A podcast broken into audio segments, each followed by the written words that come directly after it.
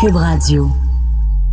En 1990, c'est l'heure de la médiatisation. En 1990, c'est l'heure de la conscientisation. Wow! On est au karaoké ou quoi? Mais non, on est à podcast de char. Que me vaut cet honneur d'une petite sérénade? Ben, une décennie quand même assez marquante. Ah, les années 90! Ben oui, Je pas pensais juste qu'on une allait parler de chanson. Jean Leloup. Mais non, mais non, on est à podcast de char, pas podcast de Jean Leloup. Ah, dommage. Une autre fois, peut-être.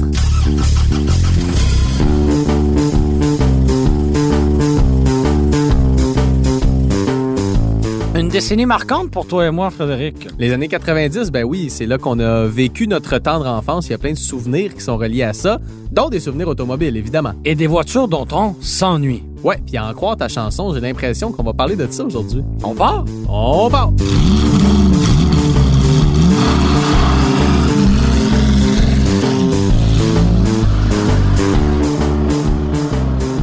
Germain, pour moi, qui dit années 90, dit voiture sport vraiment cool. Ben oui, parce que c'était une décennie très, très, très riche. Et euh, je me doutais bien que t'allais, euh, t'allais nager dans les voitures sport aujourd'hui. Ouais, j'ai le goût de te parler d'un coup de cœur vraiment de jeunesse, l'Acura NSX. Ah Mais oui. pas l'Acura NSX hybride qu'on connaît aujourd'hui, là. Non, non, non, non, non. L'Acura NSX de première génération, celle qui est arrivée en 1990 puis qui a quand même connu une carrière assez vénérable de 15 ans pour nous quitter en 2005. Tu sais de quoi je parle? Absolument, je l'ai conduit moi-même euh, il y a quelques mois euh, Oh, c'est lors vrai. du lancement du modèle 2019. Chose que je n'ai jamais eu la chance de faire. Honnêtement, c'est malade, Mieux que la nouvelle? totalement. Ah ouais, à ce point-là? Ben la nouvelle, c'est un robot, tu sais, c'est- c'est une voiture. J'ose pas dire aseptisée parce que tu as des sensations relativement fortes, mais il faut conduire très très très vite pour avoir du plaisir, ce qui est pas le cas avec l'ancienne. Premièrement, l'ancienne elle a une boîte manuelle, tu es collé au sol, tu as quand même une visibilité étonnante, OK. fascinante comme voiture. Puis quand tu la fais révolutionner, ben c'est génial. Moi, ce qui me fascine de cette auto-là, ben oui, oui, c'est une très belle voiture, c'est une voiture qui allait vite, mais c'est ce qu'elle représentait aussi, parce qu'il faut se rappeler qu'à l'époque, dans les années 80, puisque le développement de l'auto, même s'il est sorti en 90, remonte à 1985.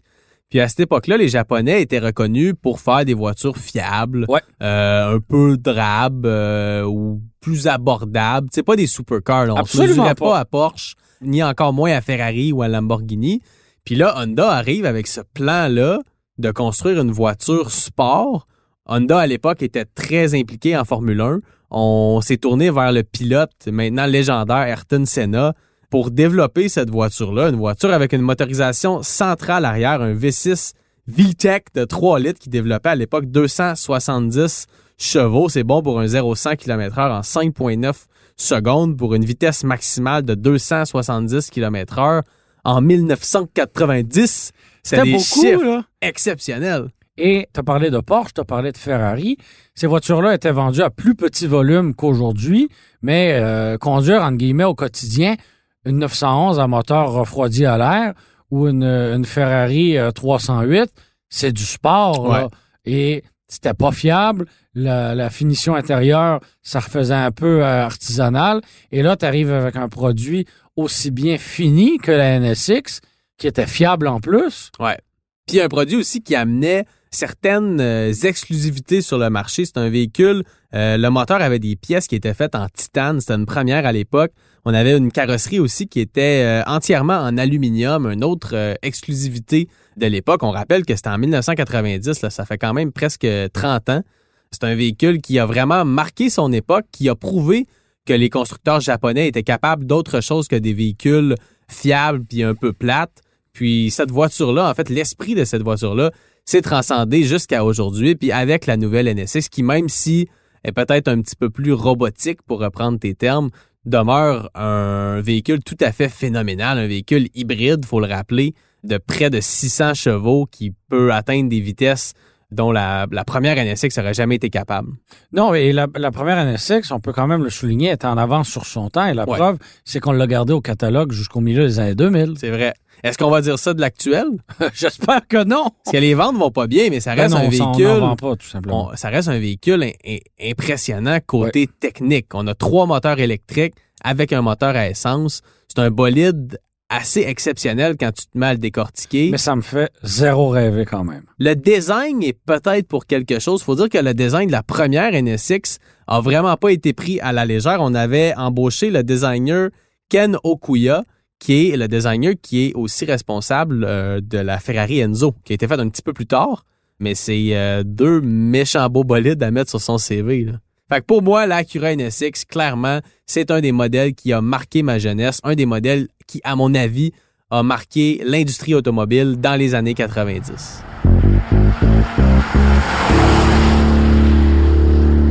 On se transpose deux ans plus tard, en 1992, 1900. et on se dirige du côté de l'Amérique du Nord aux États-Unis. Oh! Est-ce que tu me vois venir ou pas du tout? Ah, J'espère que tu me parleras pas de Mustang. Non, là. non, non, non, non, non. Surtout pas dans les années 90, en les fait. années 90, un véhicule américain. Euh, je donne ma langue euh, au félin. C'est la Viper, Frédéric. Ah, ben oui, ben oui. Ben oui, de- ben oui, ben oui, ben, Ben oui. oui, ben oui. Euh, tu sais, on fait juste regarder là, quelques chiffres liés à la voiture. Tout ça aujourd'hui ne pourrait plus exister. On parle d'un moteur V10 de 8 litres. T'imagines comment c'est énorme? Minute, Ça n'a pas de sens. Une boîte manuelle à 6 rapports. On parle de 400 chevaux pour l'époque. c'est- 400 chevaux, par exemple, pour un V10 de 8 OK, litres. c'est pas très efficace, mais pour 92, c'est énorme. Ah oui, c'est vrai. Et tu as eu la chance de conduire cette voiture-là, tu vas pouvoir en témoigner. C'est vraiment une bête à dompter. Là. On Oui. n'a aucune assistance, on n'a aucune commodité. Et par commodité, là, je parle de, de poignées de porte extérieures, je parle de vitres avec un zipper sur les côtés, je parle d'absence de toit ou presque. C'est réputé pour être une voiture qui veut te tuer. Oui, Si- voilà. Si tu avances un peu avec, c'est une voiture, tu l'as dit, il faut dompter. Si tu fais pas attention avec cette auto-là, tu vas vraiment te ramasser dans Ben, le champ, au pire dans une autre auto. Il y a des milliers de vidéos, ben des milliers, j'exagère peut-être un peu, Non, non, mais pas des du tout. dizaines, voire des centaines de vidéos sur YouTube de gens qui plantent leur Viper. Mais la preuve, c'est que trois quarts des Vipers, c'est des véhicules gravement accidentés. Trois quarts. Je te mets au défi de me trouver une Viper d'occasion qui n'a pas été gravement accidentée et Écoute, il y a reconstruite. tellement de puissance, puis c'est de la puissance tellement brute, ça s'en va évidemment aux roues arrière, transmission manuelle, il n'y a aucune assistance là-dessus. C'est facile, mais facile de se casser la gueule. Toutes les voitures sport un peu plus vieilles, évidemment, il n'y avait pas d'assistance comme il y en a dans les véhicules d'aujourd'hui. Mais la Viper particulièrement, moi je me souviens quand je l'ai conduit, je commençais dans ce métier-là. C'est une des premières autos que j'ai conduit, c'était à un événement euh, de FCA, Fiat Chrysler Automobile. Donc, la Viper était déjà vers sa fin rendue là. Puis, je me rappelle avoir été tellement, mais Tu avais conduit une tellement Viper de- de, intimidé. dernière génération. Oui, manuel. Puis, la seule autre auto que je peux me souvenir qui m'a intimidé à ce point-là, c'est drôle, c'est chez- aussi chez Dodge qu'on la retrouve, c'est la Challenger Hellcat. Ah oui, Ça aussi, je me souviens que j'avais la jambe qui shakeait en embarquant dedans. Euh, à manuel en plus, tu veux pas faire de faux mouvements. Puis la Viper appartient à cette espèce de race de pur sang de voitures américaines qui n'existe plus vraiment. Pour moi, c'est carrément l'héritière de la Shelby Cobra. C'est vrai, c'est vrai. On peut euh, s- surtout, je vois une photo que le réalisateur regarde en ce moment, bleue avec les lignes blanches là. Oui, ça, c'était la, la Viper deuxième génération, là, GTS, quand on est arrivé avec une version à toit dur, Ouais. contrairement au Roadster qui était introduit d'abord. Je trouve aussi, tu sais, les Mac d'époque à trois rayons, ça fait très, très, très années 90. Méchant boy. Et euh, ben, comme elle est disparue depuis 2017, ben euh, on s'en ennuie déjà. Ça aura quand même été une carrière de 25 ans. C'est long là dans l'automobile. Pour une voiture à si petit volume et aussi radicale, parce que comparativement à la Corvette que tu peux conduire quotidiennement, la Viper, tu peux pas faire ça. C'est là. plus difficile. Tu peux pas faire ça. Ouais. Alors euh, voilà.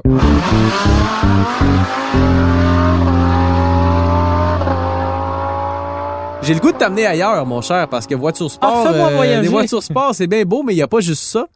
Je suis, je sais pas si tu sais ça, je suis un grand fan euh, de Jeep Wrangler Ben oui, dans la vie. ben oui. Puis Ton côté aventurier, là, ton, ça doit ton être côté botte merelle et gourde attachée à la taille. ça. C'est- Ça doit être ça. Et petit fanny pack. Bon, le Jeep Wrangler, tu le sais, c'est un autre monument de l'automobile. Ça, ça remonte aux années 40, même à- aux années 30, avant la, la Deuxième Guerre mondiale. Puis, à mon avis, de gars qui est né en 1989, la génération la plus cool du Wrangler, c'est la génération TJ. Ouais. qui a été commercialisé Mettons. entre 97 et 2006. Pour moi, là, ça, c'est le Jeep que je veux dans ma vie. Je veux Pourquoi? pas d'un YJ avec les lumières carrées. Euh, je veux pas d'un GK non plus parce que je trouve que c'était rendu trop gros. Le TJ, c'est le mélange parfait entre héritage et modernité. Puis OK. Ouais. encore aujourd'hui, Et surtout pas cher, mettons. ben pas cher, c'est encore drôle. Si t'en veux un beau sur le marché d'occasion, tu vas payer facilement 10 000 10 000 piastres pour un vieux de Jeep de merde. Ouais, pour un vieux Jeep de merde qui remonte Avec à... un 4 Les, cylindres. les plus récents, c'est 2005 ou 2006. Ah! 4 cylindres, c'est vrai, mais il y avait également des moteurs à 6 Ouais, ouais, cylindres en six ligne de 4 cylindres en litres. ligne. C'est un gros, un gros moteur quand même. Là. Tu pouvais avoir une transmission manuelle, ce qui est encore le cas, mais c'était vraiment un vrai Jeep. Tu sais, maintenant, la majorité des Wrangler que tu vas croiser, c'est des véhicules à 4 portes. Ouais. Euh, à l'époque du TJ, t'en avais pas de 4 portes, c'était juste des 2 portes. C'est T'avais l'époque... pas de place, t'avais pas de confort, t'avais rien. Non, mais t'avais un Jeep. C'est que Wow. J'en ai déjà conduit un. Un, un- un jour, Germain, où j'étais un peu plus jeune, je me suis rendu en, à Terre-Neuve. C'était jadis, ça. Je suis rendu à Naguère. Terre-Neuve avec ma Porsche 944 Ouais. et j'ai rencontré Garrett. Ben, le premier exploit dans cette histoire-là, c'est qu'il s'est rendu. Oui, je suis même revenu sans pépin mécanique, mais j'ai rencontré un Ontarien du nom de Garrett qui conduisait un Jeep TJ. Puis euh, ça a été le coup de foudre parce que je tripais sur son Jeep. Avec Garrett puis il ou avec, tripait euh, le- sur, euh, le Jeep? ben, avec les véhicules surtout là. Il tripait sur ma Porsche, fait que pendant une journée on avait échangé d'auto. Puis lui il avait pris ma Porsche, puis moi j'avais pris son Jeep, puis les deux on était comme des enfants dans une confiserie. Une analogie qui n'a jamais été euh, reprise. Mais tout ça pour dire que le Jeep TJ, parce qu'au Canada, on l'appelait même pas le Wrangler à ce moment-là, c'était vraiment le TJ. C'est vraiment un modèle qui m'a marqué, surtout dans sa version Rubicon. Est-ce que tu te rappelles de la version Rubicon? Ouais, Ben, la version avec des gros pneus, là. C'est ça, des gros pneus, des grosses roues, un transfer case un peu euh, spécial, des essieux Dana 44, tout le gros kit pour aller faire le hors-route que je ferai jamais. là. Voilà, c'est ça. C'est pour compenser plein de choses. Oh, bah là, ça, c'est méchant. D'ailleurs, le réalisateur est en train de regarder un, un modèle rouge avec le toit dur noir, puis c'est vraiment mon Jeep euh, TJ de rêve. Comme tu sais, Germain, j'en ai d'ailleurs vu un sur Kijiji récemment, Oui, tu m'en as parlé à chaque jour depuis. mais comme je n'ai pas de place euh, Ah, pour c'est un pro- le garder, Il faut regarder les problèmes un à la fois, Frédéric. donc avec on les achète voitures. et ensuite on Et fait ensuite, face au on fait, problème. Hum, où est-ce que je pourrais bien le storer? Un jour, Germain, je te le posséderai souhaite, je un, te le un Jeep TJ. C'est sûr que ça va arriver.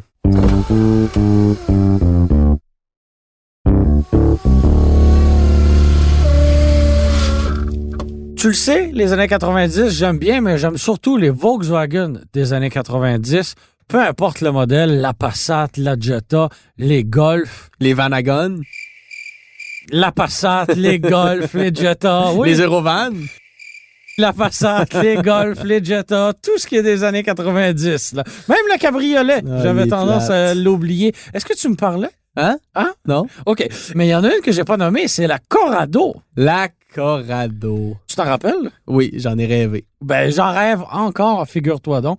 Donc, euh, c'était une voiture sport, deux portes, mais quatre places, qui était introduite, bon, à la fin des années 80 par Volkswagen, mais qui est demeurée sur le marché jusqu'au milieu des années 90.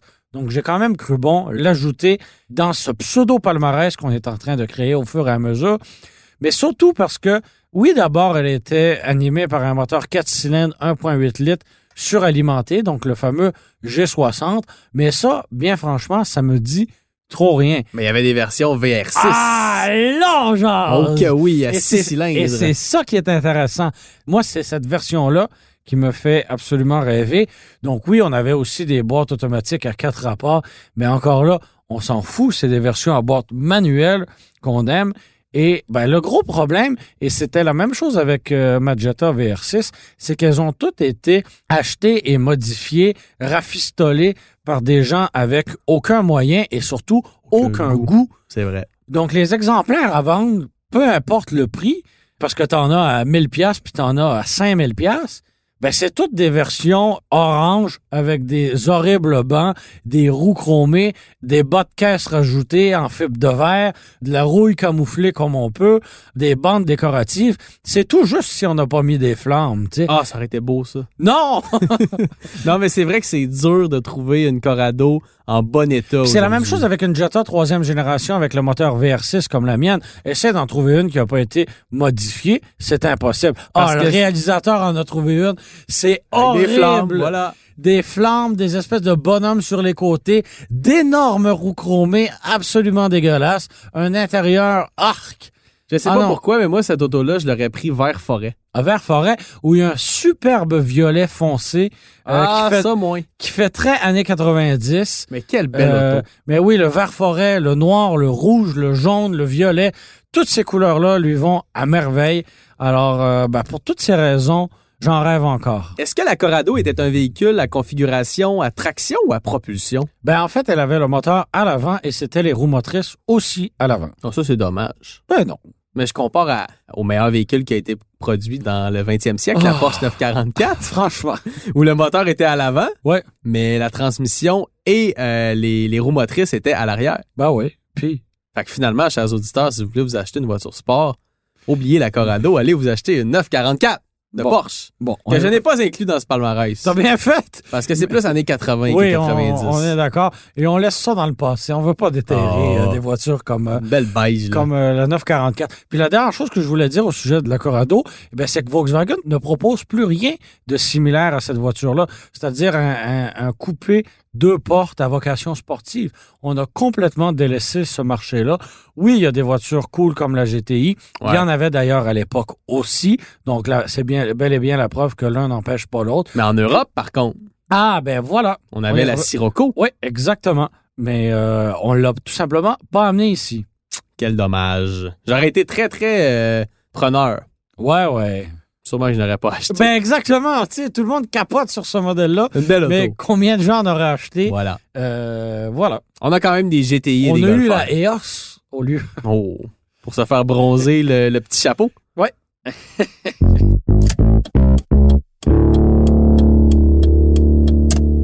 Un autre modèle, un dernier modèle en fait, Germain, que je vais te nommer aujourd'hui qui m'a particulièrement marqué, c'est la Toyota Supra, mais pas n'importe laquelle. Ah, la nouvelle, là, comme la BMW Z4. Pas la BMW Z4. Oh, Ça, pas c'est la- Ah, celle de Paul Walker non plus, là. Oh, Celle de Paul ah Walker. non. Celle de- en fait, celle de. Moi, cette génération Fast and Furious, là. Ah. C'est de loin la plus belle génération. Il y a, il y a cinq générations de, de Supra en Ouais. comptant la nouvelle. Puis l- celle qui, à mon avis, est la plus marquante, c'est la, la quatrième qu'on appelle la MK4, qui a été produite entre 1993 et 2002.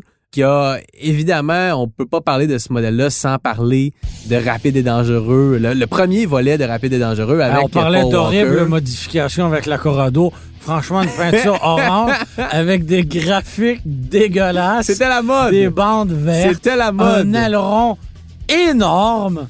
Euh, franchement, c'est exagéré.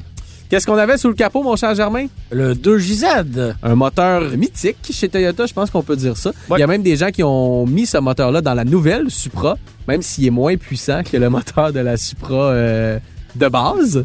Mais le 2JZ, bon, c'est un moteur à 6 cylindres en ligne de 3 litres. Avec la Supra MK4, on avait le choix entre une configuration atmosphérique ou biturbo.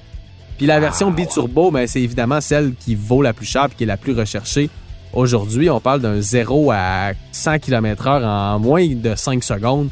On parle d'une vitesse maximale qui est techniquement possible à 285 km/h. Par contre, on avait limité les voitures à 250 km/h sur le marché nord-américain. On avait une transmission à 6 vitesses manuelles, évidemment, pour le turbo et à 5 vitesses pour la version de base. Méchante bagnole quand même. Puis un, un exemplaire en parfaite condition avec très peu de kilométrage, ben, va friser les 100 000.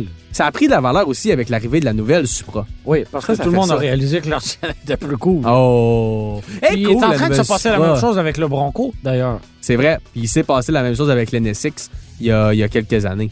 Voilà. Bref, si vous voulez qu'une voiture prenne de la valeur, demandez à un constructeur automobile d'en D'en produire. recréer une. C'est comme ça que ça se passe. Bonne idée. Écoute, on va finir ce podcast euh, en beauté Avec, une autre voiture sport. Une autre voiture sport, une autre voiture mythique, une autre voiture qui a marqué l'Amérique, la Ford Crown Victoria.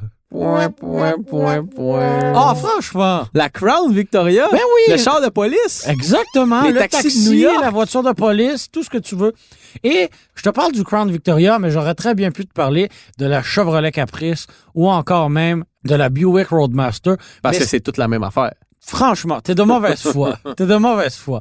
Mais euh, non, euh, ces voitures-là n'existent plus. Et là, je parle euh, bien sûr d'une voiture berline à quatre portes, euh, avec le moteur à l'avant, les roues motrices arrière, donc un bon vieux propulsion, une banquette à l'avant, une banquette à l'arrière, ce qui fait qu'on peut asseoir six personnes.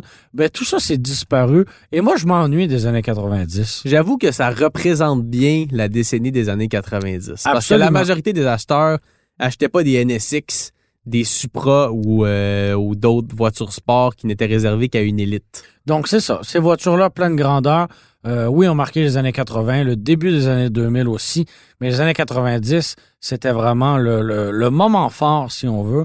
La Crown Victoria, c'était un V8 de 4,6 litres, donc euh, ça commence à être assez colossal.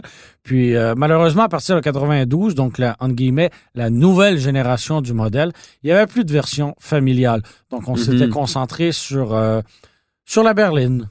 J'avais un ami à l'université qui mesurait 6 pieds 9. 6 pieds 9! Je répète, 6 pieds 9. Wow! Et puis s- sa voiture personnelle, c'était une Crown Vic. C'était le seul véhicule dans lequel il pouvait être confortable Exact. avec un suburban. Exact. Fait qu'il avait vraiment acheté ça à l'encan. C'était une ancienne voiture de police. Euh, le fait que c'était des voitures de police, je pense, a beaucoup aidé à, à la popularité de ce modèle-là. Ouais. Euh, tous les corps policiers nord-américains ou à peu près avaient des Crown Victoria. Et la bonne nouvelle là-dedans, c'est que la Crown Victoria est à peu près le seul véhicule abordable dans la liste de véhicules qu'on vient de nommer. Donc, si vous voulez vous en procurer un, c'est celui-là que vous allez vous acheter. Ou le Jeep TJ. Ben, assez cool. On verra. Germain, penses-tu que les enfants du futur vont parler des années actuelles avec la même nostalgie que nous éprouvons pour parler des années 90? J'en ai aucun doute, mais pour ça, il va falloir faire des petits merciers puis des petits goyers. On va aller faire ça. Pas de suite, tout de suite, là. On quitte? On quitte. Merci d'avoir été des nôtres. C'était Frédéric Mercier et Germain Goyer à l'animation. Merci à Bastien Gagnon La France à la réalisation et à Philippe Séguin au montage. Et un grand merci à Philippe Séguin pour la musique. C'était une production Cube Radio.